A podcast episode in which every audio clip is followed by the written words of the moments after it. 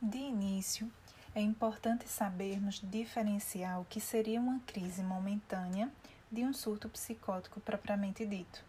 Existem reações do ser humano que são explosivas, impulsivas, em consequência de um momento de estresse, uma dificuldade ou um fato traumático, e é a este tipo de reação que o senso comum relaciona ao ato de surtar, principalmente agora com o distanciamento social do período pandêmico, as pessoas têm falado muito sobre a possibilidade de surtarem, ou seja, saírem do seu estado normal. Lembrando que cada indivíduo possui um limiar diferente para se chegar a uma crise emocional. O que pode ser a gota d'água para uma pessoa não necessariamente será para outra. Cada um vai reagir de uma forma. Uma pessoa pode agir com violência, descontrole, ter ideias confusas, Pode ficar paralisada ou agitada, chorar, correr pela rua, desmaiar, enfim. Cada uma vai manifestar o seu descontrole, mas não vai perder o contato com a realidade, como ocorre no caso do surto psicótico. Ele é carregado pela perda da realidade e uma total desorganização psíquica acompanhada de distorções da realidade, alucinações e, em casos mais graves, por produções delirantes, auditivas, visuais, sensoriais como um todo.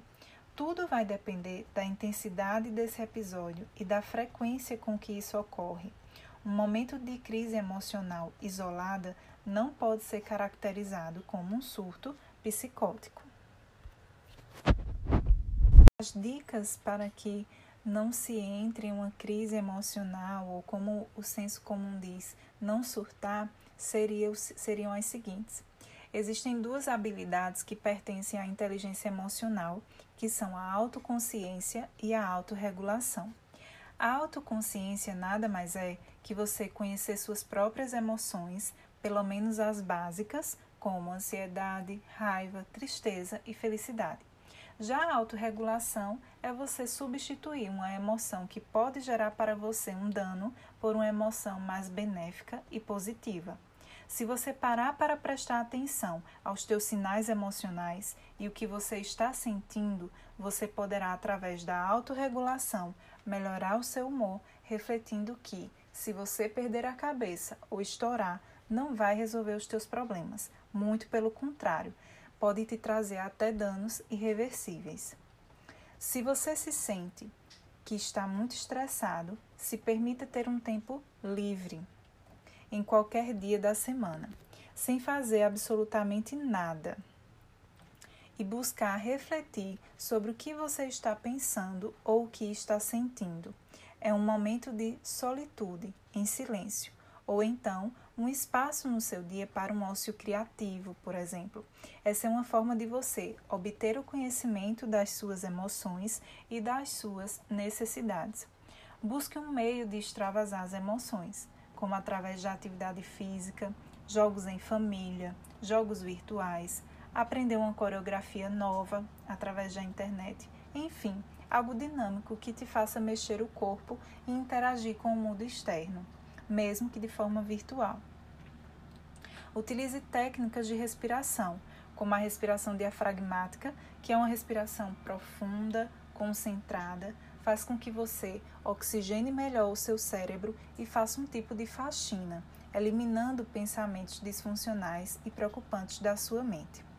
Busque também fazer exercícios mentais, como a meditação guiada, que está disponível em alguns aplicativos na internet. Selecione apenas dois momentos ao dia para acompanhar as notícias, pois o excesso de informações a respeito da situação da pandemia do Covid-19 tem trazido ainda mais estresse e pânico às pessoas. Se puder, quando estiver trabalhando dentro de casa, tente escutar ao fundo músicas instrumentais ou músicas com significado afetivo para você, que fará você lembrar de coisas boas ou de quem você gosta. Vista-se com suas roupas preferidas. Use aquele perfume mais especial que te faz lembrar coisas boas. Não é porque estamos em casa que precisamos ficar largados e despojados o tempo todo. Faça coisas que irão contribuir para melhorar o seu humor e aumentar a sua estima. Mantenha contato com os amigos, mesmo que através de plataformas virtuais, pois tenho pacientes que têm se reunido aos finais de semana através das telas. Conversam, jogam, escutam músicas, enfim, a tecnologia tem sido a nossa melhor ferramenta. Crie uma rotina. O nosso cérebro sentirá mais confiança e terá menos estresse ocasionado pela falta de um padrão ou constância na rotina. O ideal é ter hora para acordar, comer, fazer exercícios, trabalhar, estudar e dormir.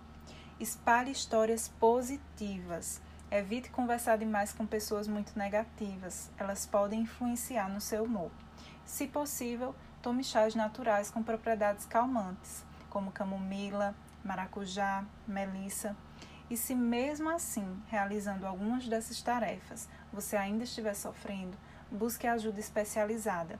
Os psicólogos e psiquiatras estão atendendo via internet ou por telefone mas não sofra sozinho.